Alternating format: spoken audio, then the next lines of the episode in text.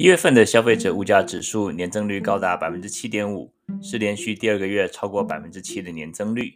为什么面对这么高的物价指数，Charles 老师和一些主流经济学家都认为今年的通膨会降到百分之三左右呢？今天来聊一聊通膨的近况和今年的展望。另外，有鉴于最近徐州八海妈的新闻，来分享一下发展经济学中很有名的消失女性之谜。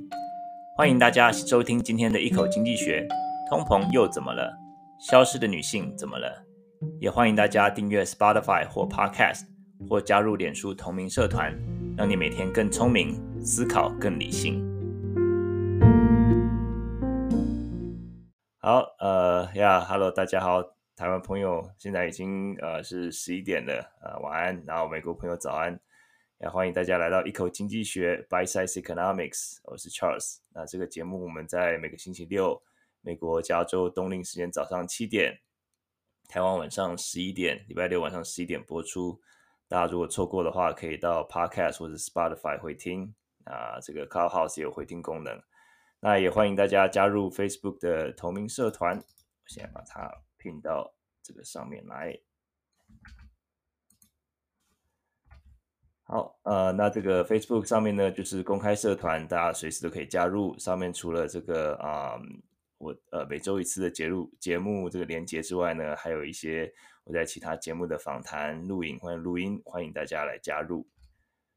呀啊，新年快乐，新年快乐！这个现在还应该还算是在新年，在元宵节之前，应该都还是算新年。这个我们上礼拜六休息了一次，因为美国虽然过年没有放假，但是嗯，就是自己稍微休息一下这样子。那。呃，除夕夜是礼拜上礼拜一吧？那那天我下午就虽然美国没有放假，但是我自己请了两小时的假，呀，就是还是那天还是挺忙的。然后在家里包饺子，包了一百五十个饺子，腰酸背痛。然后跟我太太包了一百五十个饺子，不过还蛮有成就感。这种这种包饺子常包的人就是很简单，可是像我们这种这个一年没有也不算一年，就是好几年包一次的人，就是这个就是。弄的这个厨房啊，什么都弄得乱七八糟这样，不过还蛮有成就感。那我们家饺子还算是小有名气。我我岳父是山西人，那山西人吃面食很有名嘛，什么单饼、葱油饼，什么饺子、猫耳朵什么的。那这个饺子秘诀有传传授给我太太，不过我觉得我太太这个学艺不精，所以每次 调出来的馅的味道都不太一样。而且那个秘诀上面写的就是什么啊，麻油什么适量，什么酱油适量，什么调到闻起来有咸咸的味道，这个非常不精确的这个比例，所以每次这个这个吃起来 味道都有点不一样，而且好几年才包一次呀。Anyway，那下礼拜一是情人节，不知道大家有没有什么计划？啊，其实我跟我太太比较这种假日比较没有什么在庆祝，我们比较多是这个结婚纪念日啊，或是生日。那现在有小朋友嘛，那就是什么都是要插一插一脚这样子。啊，庆祝通常就是一家人出去玩。那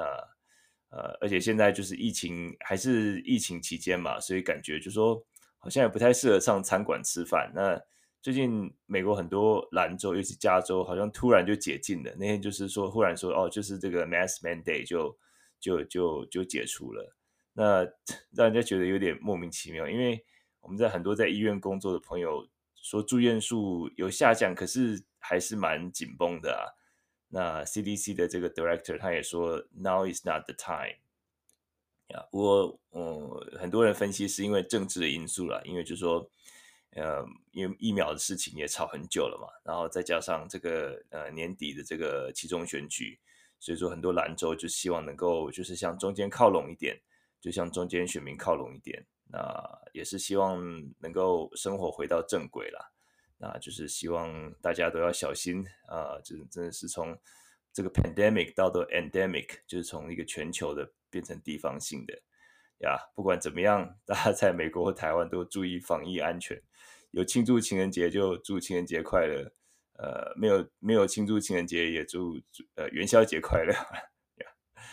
好，那我们这个节目一开始通常会回顾一下过去一周的经济新闻。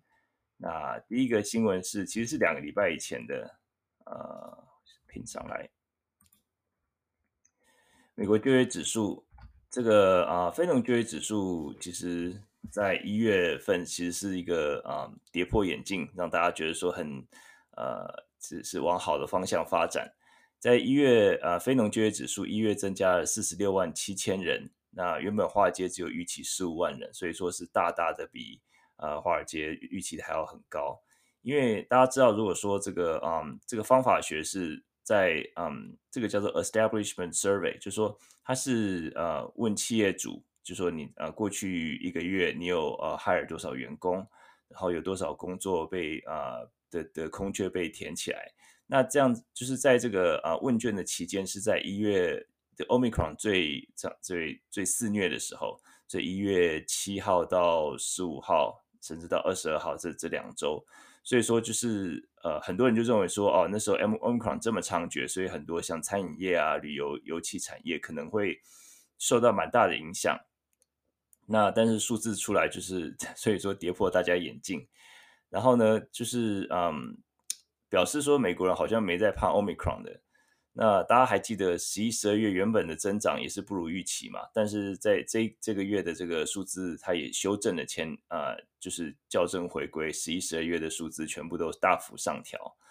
那十一、十二月的月增率原本只有二十五万跟二十万左右，现在上调一下，上调一个是上调到六十五万月增率，一个是上调到五十一万月增率。那所以说，这个整个问卷回复的速度就造成这个大幅的这个调整。过去一年其实都是这样的，我们看到很多的情况。然后呃，失业率稍微上升一点，从三点九到四，但是这个其实是好现象，因为表示说比较多，呃，因为劳动参与参与率增加嘛。就从六十一点九上涨到六十二点二，所以说比较多人参与，当然也是表示说很多人在 actively，就是说在很积极在寻找工作。那很多人回到呃回笼这个劳动市场，就表示说他们会比较多的这个啊、呃、比较多人在同一个在这个时间点里面会会有失业的情况，但是这个是一个比较健康的一个啊、一个流动。那每小时时薪呢增加了。呃，上涨这个是百分之零点七月增率，然后呢，啊、年增率是百分之五点七，所以说这个就嗯一些这个通膨的一些啊、学学者来讲，就就是比较担心通膨，这个其实是一个比较担心的情况，因为年增率高达百分之五点七，那这个就说可能会造成一个通膨预期的松动，那不过就是。整体来讲是一个很不错的报告啦，那这个也是增加联准会三月要升息的决心。那我们等一下来就是今天要讨论的题目，就说这个嗯通膨啊、这个一月份的通膨这个数字很高，那联准会接下来下一个步骤到底是怎么样？那我们可以来做一个呃不负责预测这样子。对，好，这个是第一个新闻，算是已经一个多礼拜的新闻了。那第二个新闻是。加拿大的这个卡车司机的这个这个 抗议，呃，一月这个其实是从一月底开始，这个啊、慢慢开始延烧的，现在已经有点一发不可收拾了。呃，一月二十二号那时候，卡车司机从这个这个啊、不列颠哥伦比亚 BC 省出发之后呢，啊、然后他们就是跑到加州的首府这个渥太华。那主要主要原因是抗议这个啊、他们的总理啊，Trudeau 的这个对美国的卡车司机实行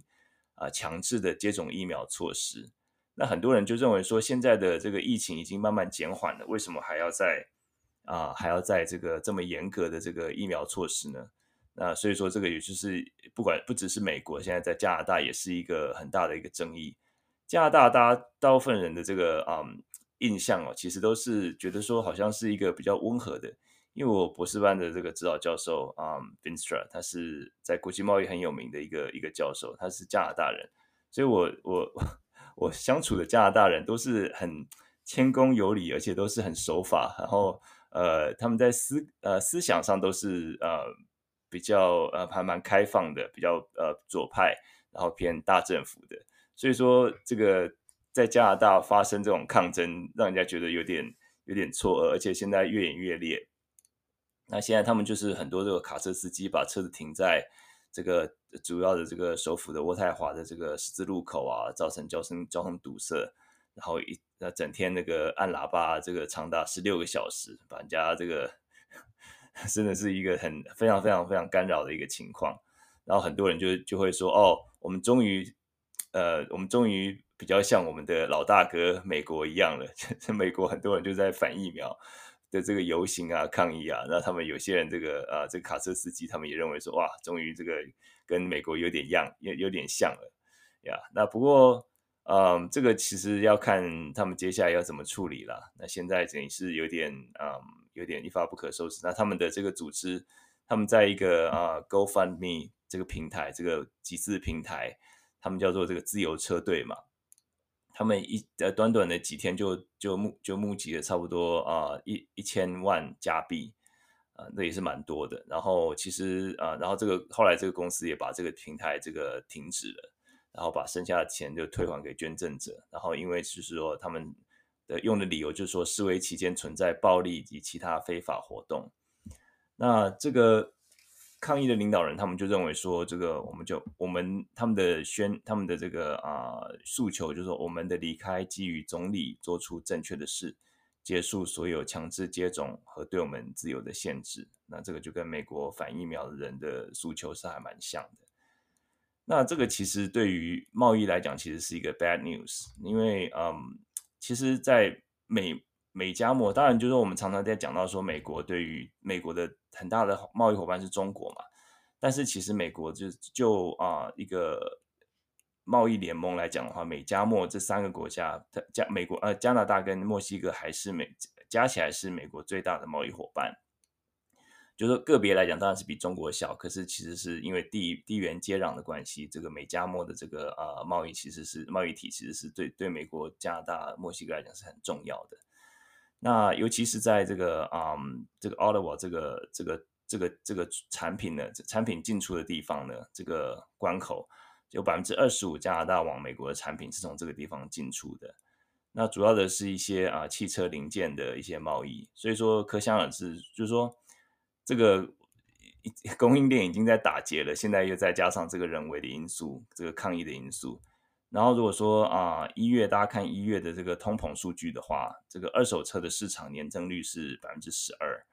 那新车啊，对不起，二手车是百分之四十，新车是百分之十二。那如果说再加上这个啊货源这个被打劫的话，就是很多加拿大的一些零件没有办法到美国，那这个就是可能是雪上加霜了。那基本上车厂他们就是过去一年他们自己也在思考，就是说他们的这个库存。因为过去呃可以说是四十年来，这美这个美国、日本、全世界的车厂都是用一个系统叫做 Just in Time 这样的一个模式。Just in Time 就是说，就像这个字面上讲，就是说哦，我需要晶片，所以我今天这个我我就是在可能一个礼拜前再再 order 晶片就好，这样可以大大的减少我的这个仓储的成本和空间。那这样子一个模式，其实是当初日本 Toyota、Honda 这些车厂他们所研发出来的。他们就是这样认为说，这样子可以让整体的这个成本下降。但是，呃，我们看到在过去一年，就是这样子 just in time 的这样的一个模式，也造造成他们很多供应链的一个一个啊、一个一个混乱，就是他们不够没有足足够的这个晶片，没有足够的这些。啊、嗯，一些零件，他们他们就是等于是你你汽车就少了一颗晶片，就是你就没有办法整台车就是卡在那边嘛，你就没有办法完成，没有办法拿出去卖。所以说，很多现在这个啊、嗯、供应链的学者就是在研究说，这个 just in time 是不是一个最好的一个，尤其在车厂是不是最好的一个方式呀？不过这个就是啊这个嗯加拿大卡车司机的抗议。那我预告一下，明天啊在这个啊。嗯这个美国之音会访问我，也是在讲这个卡车司机的，在美国的时间西岸时间的下午两点，对，两点到两点半啊，然后可以上再上 YouTube 看，我会呃之后会在这个脸书会会 post。好，第三个就是今天的主题啦，呃，CPI，出来了吗？？OK，好，美国从啊礼拜四的早上公布啊这个消费者物价指数，消费者物价指数啊 Consumer Price Index 年增率高达百分之七点五，哇，这个真的是一个没有最高，只有更高。我记得从去年啊四月开始就是破四以来，就是大家说哦不会破五，然后就破五了，然后不会破六就破六，十二月破七了，呀，这是连续第二个月超超过破百分之七。十二月的时候，去年十二月是年增率百分之七，然后一月的时候百分之七点五，那这个也是高于华尔街的预期，那也是呃从一九八二年以来最高的涨幅。所以说，呃，现在四十岁以下的人大概都没有经历过这么高的通膨。那嗯，十二月虽然是百分之七啊，但是我那时候有看这个月增率，就是说很多时候你除了年增率之外，如果你看那个月增率，月增率就代表它的斜率嘛，就说它月这个每个月是不是有同样的速度在增长？那我那时候还觉得有点嗯，有点放心，因为觉得说哎，十二月感觉虽然说年增率感觉很惊人，可是月增率啊开始有趋缓的迹象，可是一月数据一出来，发现说哇，月增率也是很高。那刚才有分享过，新车主要是这个啊车子的这个啊推动，新车百分之十二年增率啊，二手车嗯年增率百分之四十。那就是其实我这个之前有在这个早安新闻有分享过，就是我看我这个 Toyota dealer 这个聊天，本来是之前我把一想把一台老爷车卖掉，然后换新车，结果 一问价钱就啊算了，再再再多开几年吧。对啊，就是呃，现在买新车，就说跟买跟美国买房子一样，就是你都要加价，就是那个 MSRP 的这个价格，就说售价你就根本没有没有议价的空间，就是还要再加个六千，加个一万块。那比较贵更贵的车子，那当然就是要加更多了。然后再加上很多这种嗯，就是呃，就是很多人新车买不起嘛，那就是买二手车。二手车那当然就说这个是一个替代的商品嘛，所以说价格也是就是为什么两个商品都一起增高的。的原因，那不只是这个啊、这个车子本身，包括就说像是车子保险，因为大家开始又开始恢复经济活动嘛，等于是大家在路上的时间又增多了，所以说我记得去年啊、一开始的时候啊、去年呃前年一开始的时候，二零二二零年的时候，美国疫情刚开始的时候，我我的那个保险公司每个月还寄给我一个支票，就说因为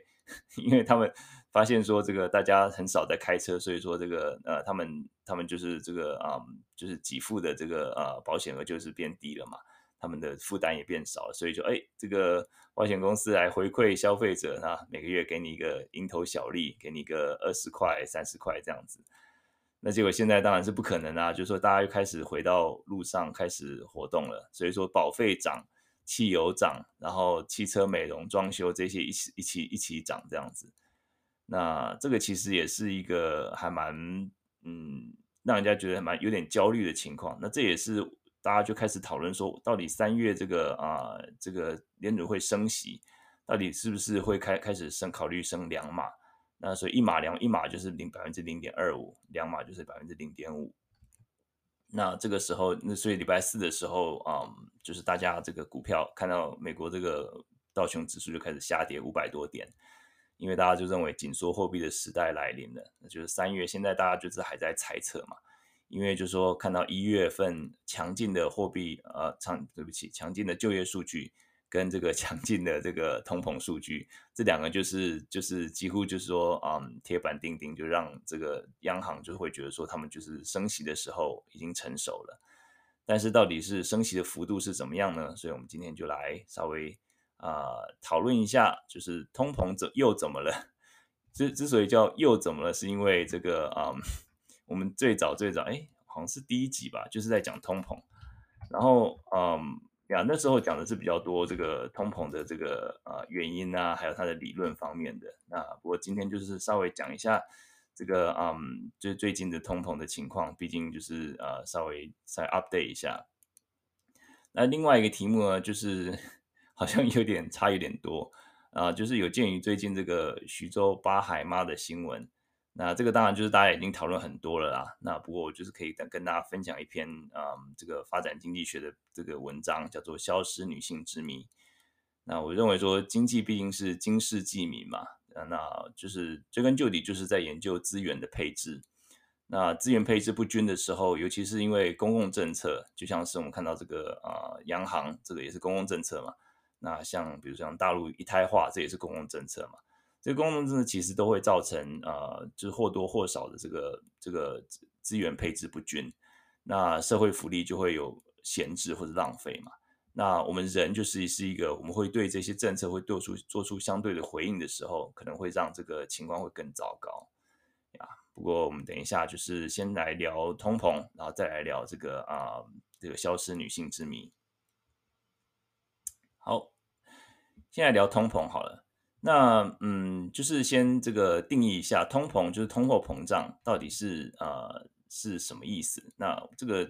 通通货，通货的英文就是 currency，那这个字就是就是货币嘛，就是从 current 就是浪潮这个字来的，就说在表示说这个在经济市场里面这个啊货币的交这个换手，就是会交易是就像是潮浪一样的。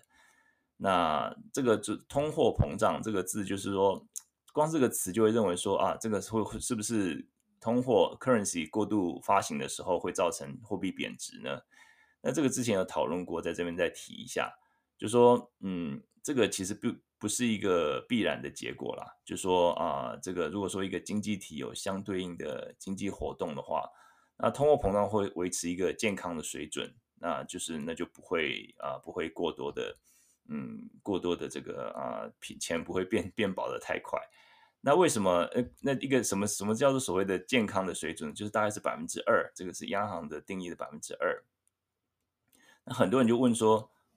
那会不会是是为什么健康水准不是百分之零呢？一个一个经济体，如果说，对不起，家的狗在旁边甩毛。如果说是一个经济体，如果说是百分之零的通货膨胀，不是很好吗？我的手手上的货币不会贬值啊？那这个其实是不，这个答案其实是错误的，就是不，你其实是不好的。为什么呢？就是说，因为如果说是一个经济体没有通货膨胀，通货膨胀是百分之零的话。大家就会呃不消费不投资，经济就会萎缩。为什么呢？就是说，假设一台车子啊五万美金好了，那我今年就说我知道是哎五万美金。如果通货膨胀在二的时候，我就知道说哎明年就会再涨百分之二，然后后年再百再涨百分之二，就是以这样子的一个速度在增加。那也就是说，让我就是有一个啊诱因，就是我现在就要先买下来，因为就是我会预期明年的价格会上升，我也不知道我明年的收入会不会呃跟着上升等等的。所以说，就是会鼓励啊消费者投资消费，那也就会造成经济的一个啊财富的一个创造。那就是我手边有钱，我有需求的话，我不会我不会等到明年才买。那这个就讲到说通缩，就那也就是说这个嗯，就说那百分之零就是不好嘛，就是说没有如果没有通膨的话，就会你就会觉得说，哎，那我就延迟消费嘛。这个其实就是一个啊，就整个经济的引擎就没有办法转动。那通缩呢，更不用说是更不好，通货通货紧缩，在日本的话就是一个嗯通缩的情况，就说我如果预期明年的是是百分之负零点二，啊负百分之啊负负百分之二，就说通通我的我的钱会变得越来越值钱这样子，然后这个一台车子现在五万块，明年会跌百分之二，那我我如果说 是一个消费者的话，我当然不会现在买，我就会说哎。那我多等多等一段时间，等六个月，等一年，会不会是那个呃价钱会不会稍微稍微再降低，再降低一点？那这个就是通缩的一个坏处，就会造成经济萎缩。那日本这个消失的十年，就是因为通缩的关系。那现在看日本这个每年每个月的这个通货通货紧缩还是蛮严重的。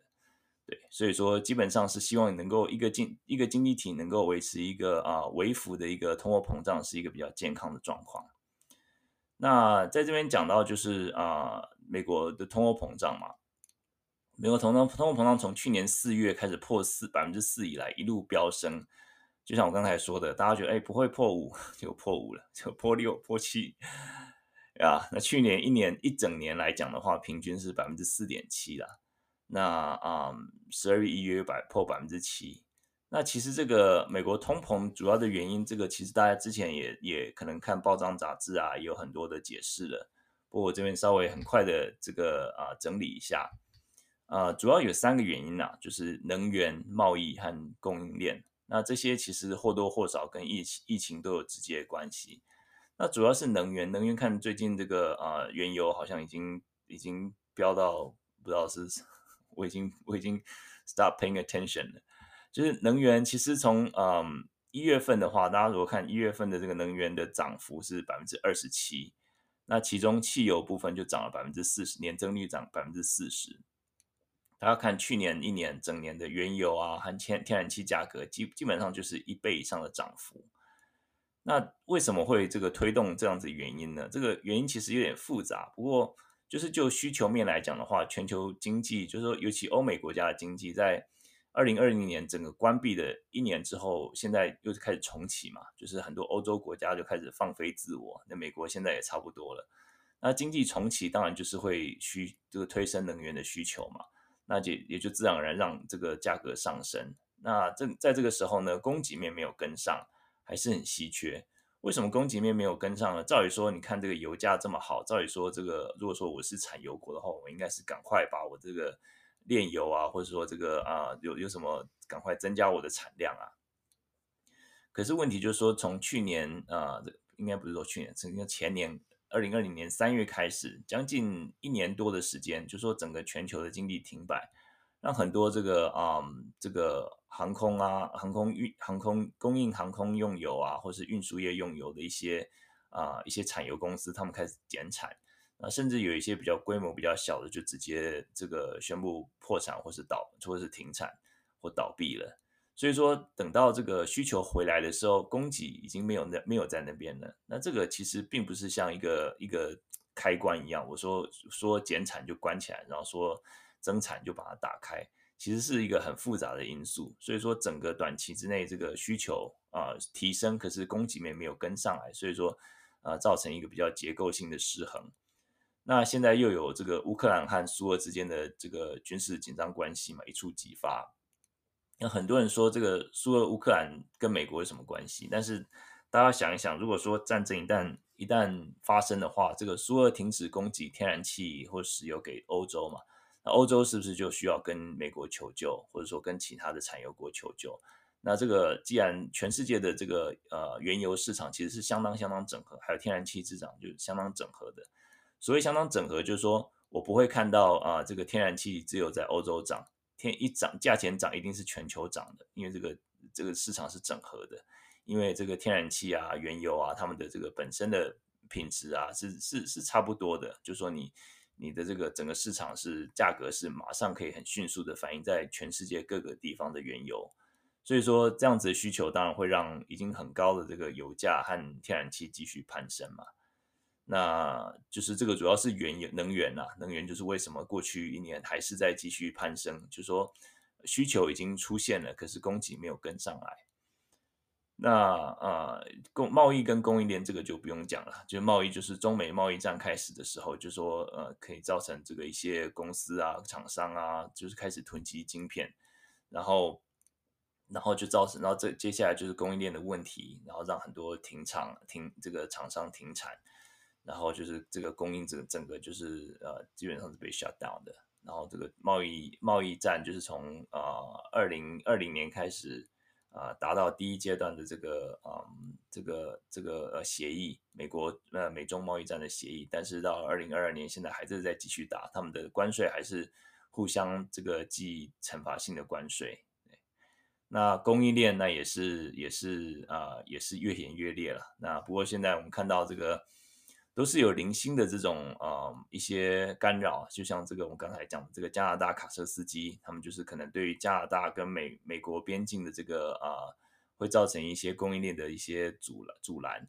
那这个对于加拿大本身来讲是影响会比较大，对美国来讲影响可能不会那么大，因为加拿大占美国的贸易量大概是有百分之十，那加可是美国对于加拿大来讲是百占百分之七十五，因为加拿大这个国家比较小嘛。所以说，一旦这个这个啊、嗯、进出口的这个这个啊、这个道路被封起来的时候，对加拿大本身的影响是比较大，因为他们比较依赖呃比较多美很很多美国进口的东西，他们也仰赖这个出口美国，然后赚取这些外汇呀。所以说，嗯呀，希望能够这个问题会慢慢的缓解吧。不过这个抗议的情况看起来好像他们也束手无策这样子。那加拿大的警方他们的。呃，可能就是最后可能必须要用一些比较强制的手段。他们现在已经说，如果你不驱离的话，要罚多少多少钱，可是好像都没什么用这样子。然后，嗯，再接下来就讲到说，哇，一月这么这么高的数数据，这个七点五，二月会不会就更高？这个其实都蛮难说的。可是我呃，我认为啦，就说二零二二年的整个通膨应该会慢慢趋缓，在第一季可能还不会看到，因为一到三月来讲的话，嗯，我觉得说可能还是会比较偏高的情况。可是我认为从四月开始应该会开始趋缓，我觉得全年的这个呃通膨应该会在百分之三左右。呃，主要是有几个原因呐，那我就这个稍微讲一下我的我的这个原因。那 等一年之后再来回回回看回听看这个有几个可以有几个实现的。第一呃，首先第一个原因是基期，就是说低基期的原因，就是说去年啊，刚才讲到通膨是从去年的四月开始破百分之四嘛，啊一路飙升。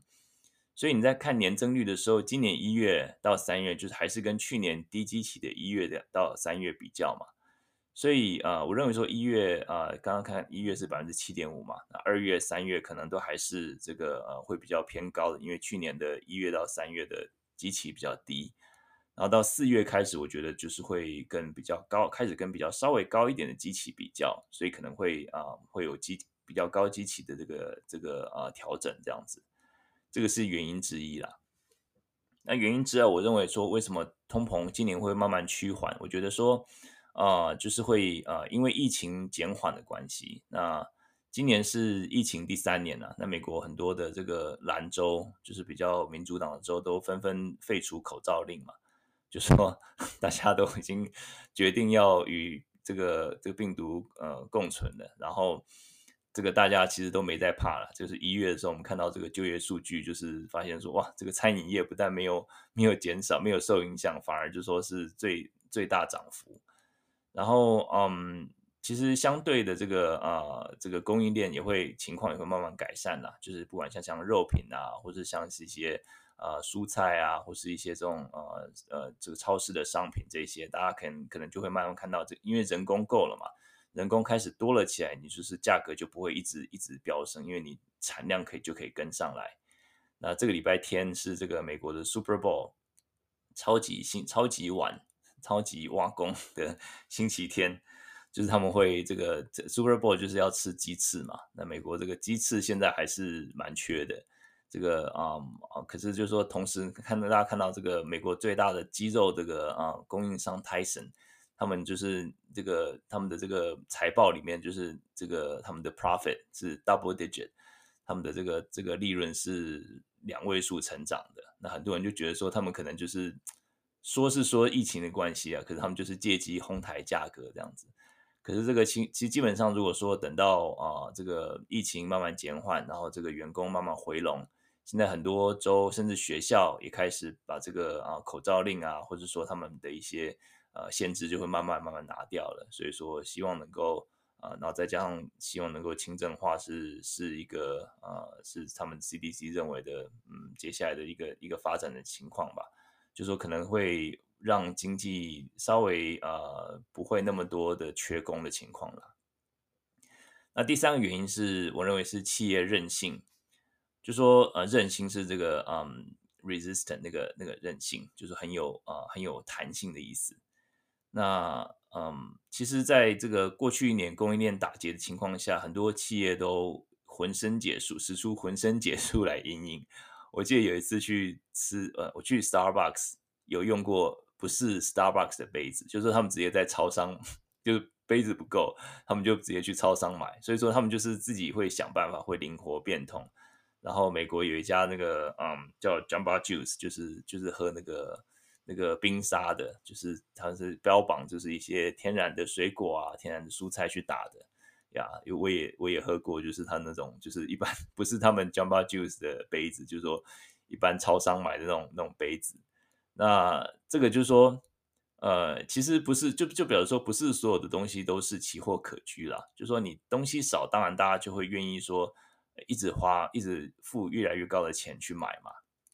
然后，可是并不会说是无止境的用越来越高的价钱来竞标了。所以说，这个在企业在过去一年的这个练习之下呢，就是我觉得说他们的现在韧性，就他们的应该就是很多时候他们会找到自己找到一个出路这样子。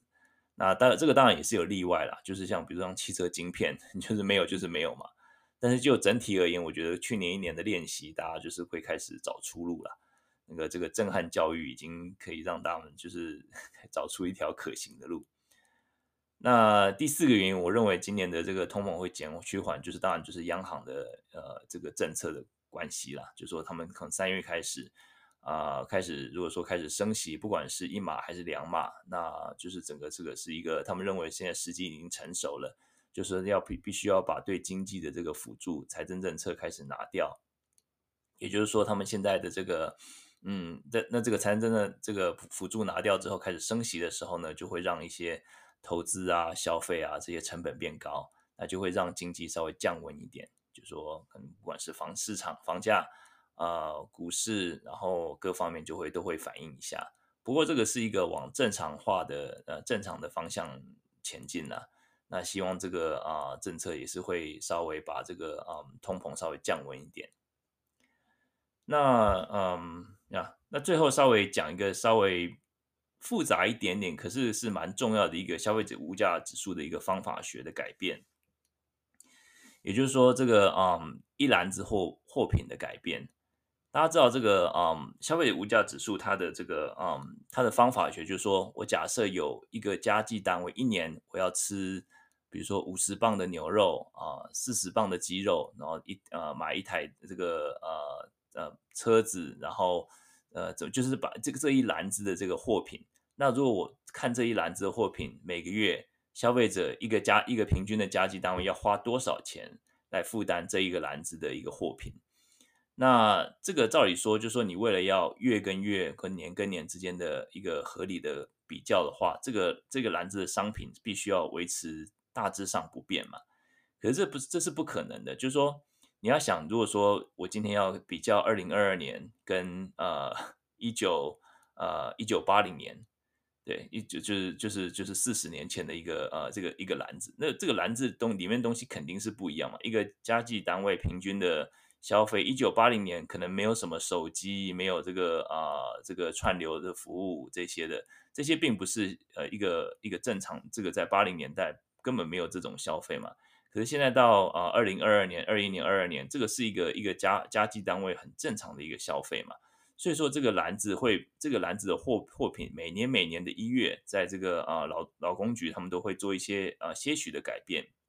就是根据啊美国家计啊家计单位他们过去一年啊过去一到两年他们的这个消费习惯的改变，有些比重会稍微加重，有些会减轻，然后或者说有些新的商品会加进来等等的。所以这个是一个它必须要改变，因为如果说一年没有没有这样子微调的话，你到后来你是完全没有办法这个比较。那所以说这个嗯，就是比如说这个啊、呃，举个例子来讲好了，比如说一个家计单位一年的这个肉品的支出是呃，随便举个例子，百分之十好了。那在一月之后呢，在调整，他们是今年调看看到过去一年这个美国的消费者，他们是花在。肉品的啊、这个支出是比较多，所以就调整调整成百分之十二，就说这样子一个些微的调整，然后在在外面饮食用餐的这个调整，就是会比较降低，因为看过去的消费习惯。那这样子调整，嗯，就是说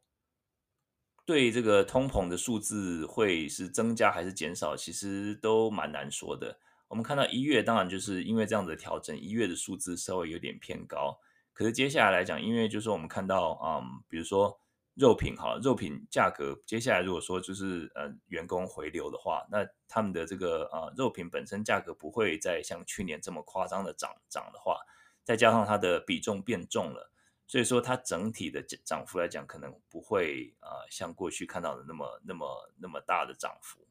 啊。不过这个就是说方法学这个跟大家来分享一下，就不见得。会特别增高或是降低，因为这个就是一个微调嘛。那可能就是啊、但是这个这个劳动局他们每年一月会做这样子的调整，就是根据家计单位他们的啊、支出状况，那就在这边呃跟大家分享一下。好，那最后就是稍微讲到说联准会到底会怎么做呢？呃，其实大家看到刚才这些问题，就是升息不会没有办法解决供应链的问题，就是说。不会说今天鲍尔主席说啊，我今天升个两码，然后忽然就连那他就不打结了。升息它主要会呃抑制这个啊通膨，它的它的这个机制是它会升息会抑制经济活动，让所有这个短期借贷变得比较昂贵。所以说，不管是投资啊、车贷、房贷，都会受到牵连，都会受到啊、影响，就变得比较贵。那就是让大家不愿意买车，不愿意买房，就是可以说是一个比较简单粗暴的方式啊，就让这个通膨降温。但是大家不愿意从事经济活动，有一个呃很危险的地方，就是说，如果降温太快的话，可能会让这个经济推推向衰退。就是说，你好不容易已经站稳脚跟了，那你一下子又刹车踩得太快，把你的里面上面的消费者全部都甩出车子车子外面。那这个就是让好不容易恢复的经济又又推到衰退，其实这个也是呃央行他们不愿意看到的情况了。所以说大家现在在预测说，哎，这个通膨这么高的数字，然后啊、这个呃央行三月会不会升两码 instead of 一码？我目前我我认为应该还是会以一码为主。呃，就是说，主要的原因就是说，像我刚才分享，我认为二零二二年整个通膨应该会降下来，就是从第二季开始，第二季、第三季开始，那全年应该会在百分之三左右。那我认为，所以说，我觉得说，因为呃，央行今年还有七次的这个利率会议嘛，所以说他们如果说第一次就是一直一下子升到升了两码的话，我觉得造成太大的影响，我觉得他们也是担当不起了。所以我自认为比较合理的呃。合理的一个推推论是，应该会先涨一码，然后看市场反应再说。不过就现在这个啊、央行他们的风格来讲的话，其实他们是很愿意在啊，这、嗯、这跟市场做很多的沟通了。所以我认为说，如果说他们要升两码的话，应该也会做一些释释出一些信息啦。那不过当然就是三月，在他们三月利率会议之前呢，他们也会嗯，会有一些这个啊。这个这个第二月的数字，二月的就业数据啊，二月的这个呃 CPI 数据会出来，所以说我们可能就是看看，如果说这两个数据呃持续都是很走强的话，不只是呃就业，如果说这个通膨还是很很高的话，那或许会增加他们升两码的一个几率啦。不过我现在来看，应该还是一码的可能比较大。好，那这边就是啊。讲完第一个第一个话题，那接下来就是很快的讲一下第二个话题呀。第二个话题就是这个消失女性之谜。最近这个徐州八海这个母母亲的这个影片，造成很多群情激愤嘛。那这个他的这个这个爸爸好像现在被抓起来了吧？那不管怎么样，这个在很多其他的房间也有讨论过，大家这个社社群媒体上面也是有很多很多讨论的。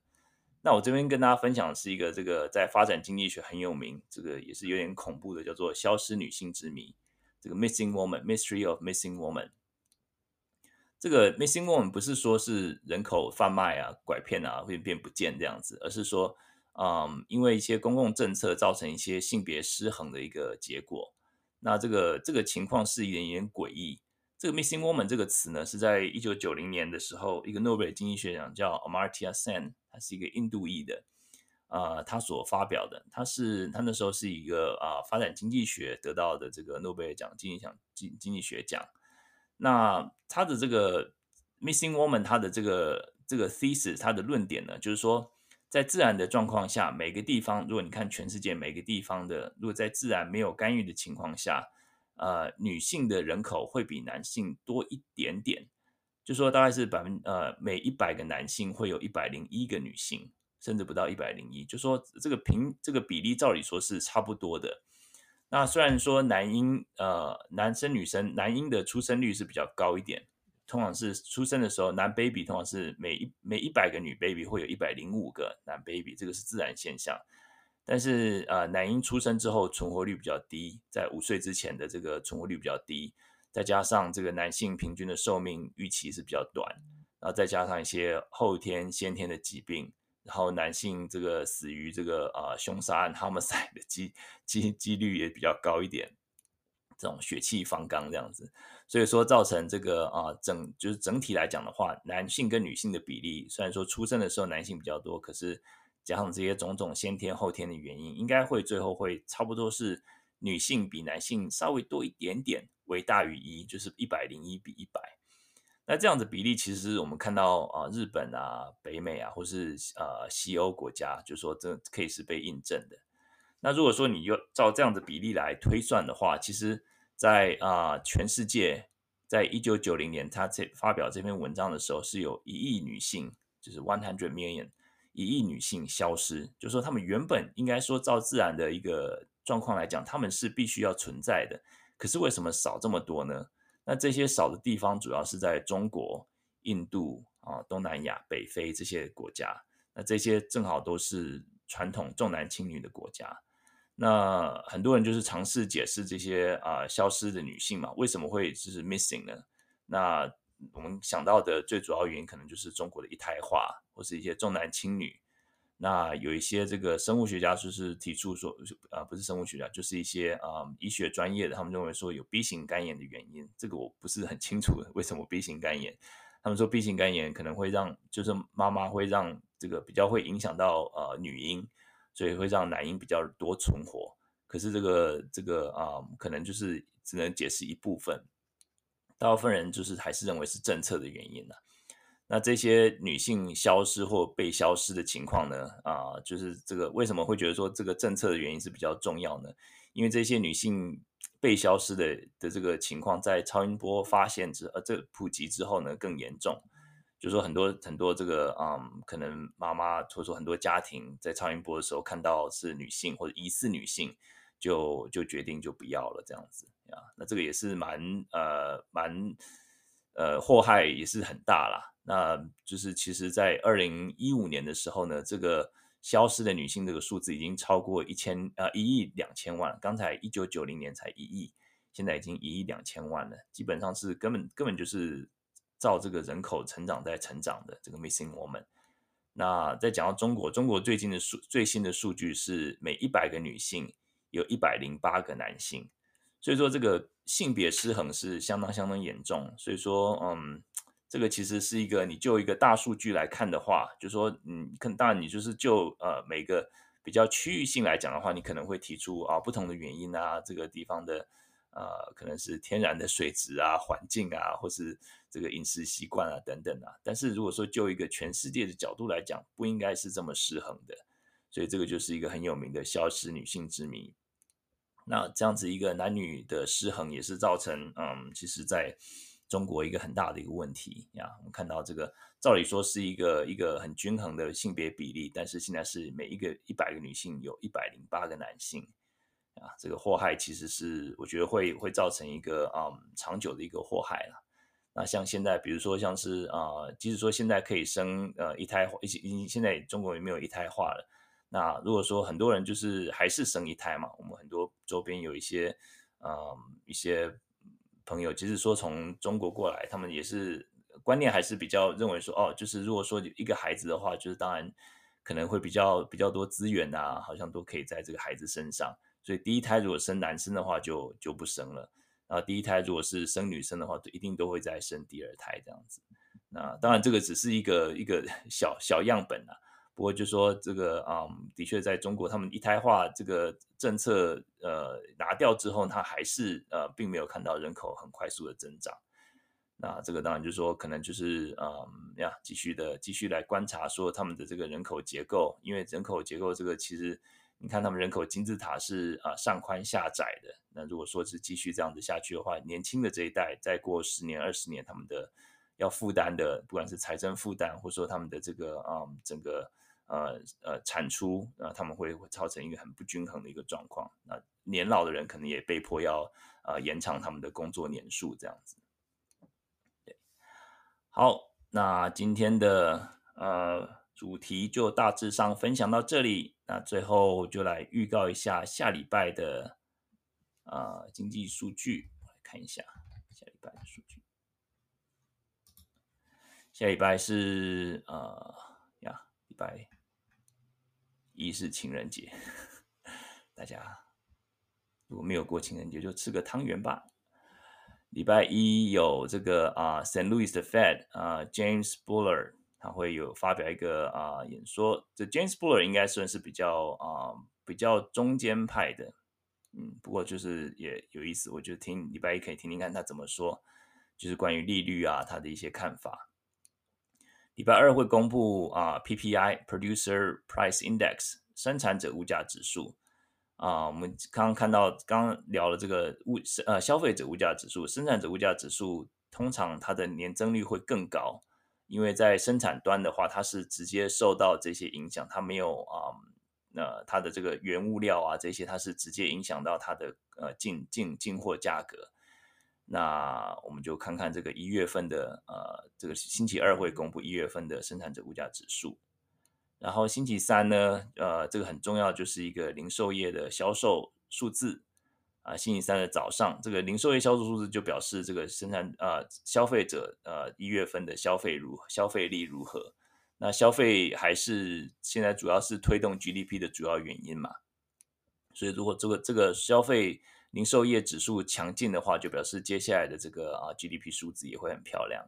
所以这个就是要看看星期三。然后星期三还有另外一个，就是说星期三的下午两点半啊，他们这个 FOMC 啊联邦这个这个啊公开市场委员会，他们会公布一月份会议的这个会议记详细的会议记录。那大家如果还记得的话，上次公布十二月的这个会议记录的时候，大家发现有这个“缩表”这个字，大家就市场就哇，好像我就有点惊弓之鸟，因为在一开始的这个啊、statement 会议结束的 statement 没有提到缩表，可是后来这个会议记录详细会议记录有说哦，我们在啊、在讨论到呃过去的缩表经验，他们大家就哇，市场就觉得啊要缩表了，所以。反应就很激烈，所以说星期三晚下午的时候来看看这个啊详细的会议记录有没有什么出人意外的字眼这样子。然后星期四呃就是一些房屋的指数啊、这应该都还好。星期五呢，Chicago 一些房也是一些房屋的指数呀。所以下礼拜主要我可能会在主要偏重在看星期三的这个零售业数据。和星期三下午的这个啊、会议记录，是不是会比较嗯，这个 有什么出人意外的一个一个结果？好，好，那今天的啊、差不多就分享到这里，也差不多一个小时了，看大家我们什么问题，如果没有问题的话，我们也可以差不多可以结束了。好，好，那。好，如果没有问题的话，差不多就到这边。好，台湾的朋友已经很晚了，谢谢大家。好，谢谢若一，谢谢宇宙虾米啊，KC 啊，梦啊，Mindy、Jessie 啊，江医师啊，栗子学弟，还有 Charlotte。哎，Charlotte 现在应该还在，还在这个居，还在防疫。好，谢谢大家。好，谢谢大家。这个啊，这个今天的题目是两个，是比较。还觉得是不相干的题目，但是其实都是经济学我们关心的议题。那毕竟就像我一开始说的，经济学就是经世济民嘛。你想到一个资源的配置，或者说公共政策的一个偏误的时候，可能会造成一个嗯，这个资源配置的一个呃不是最佳化。那我们今天就是聊了两个不是很那么 相关的题目，可是都是我们经济学家关心的议题。好，那在这边祝大家这个嗯。这个新年 现在还是在元宵节之前，都是新年，新年快乐！好，那祝大家这个下礼拜有个美好的一周，然后吃汤圆，呃，这个适量就好，不要吃太多。好，祝大家身体健康，万事如意。好，那就先这样，我要关房啦。呃，stop recording。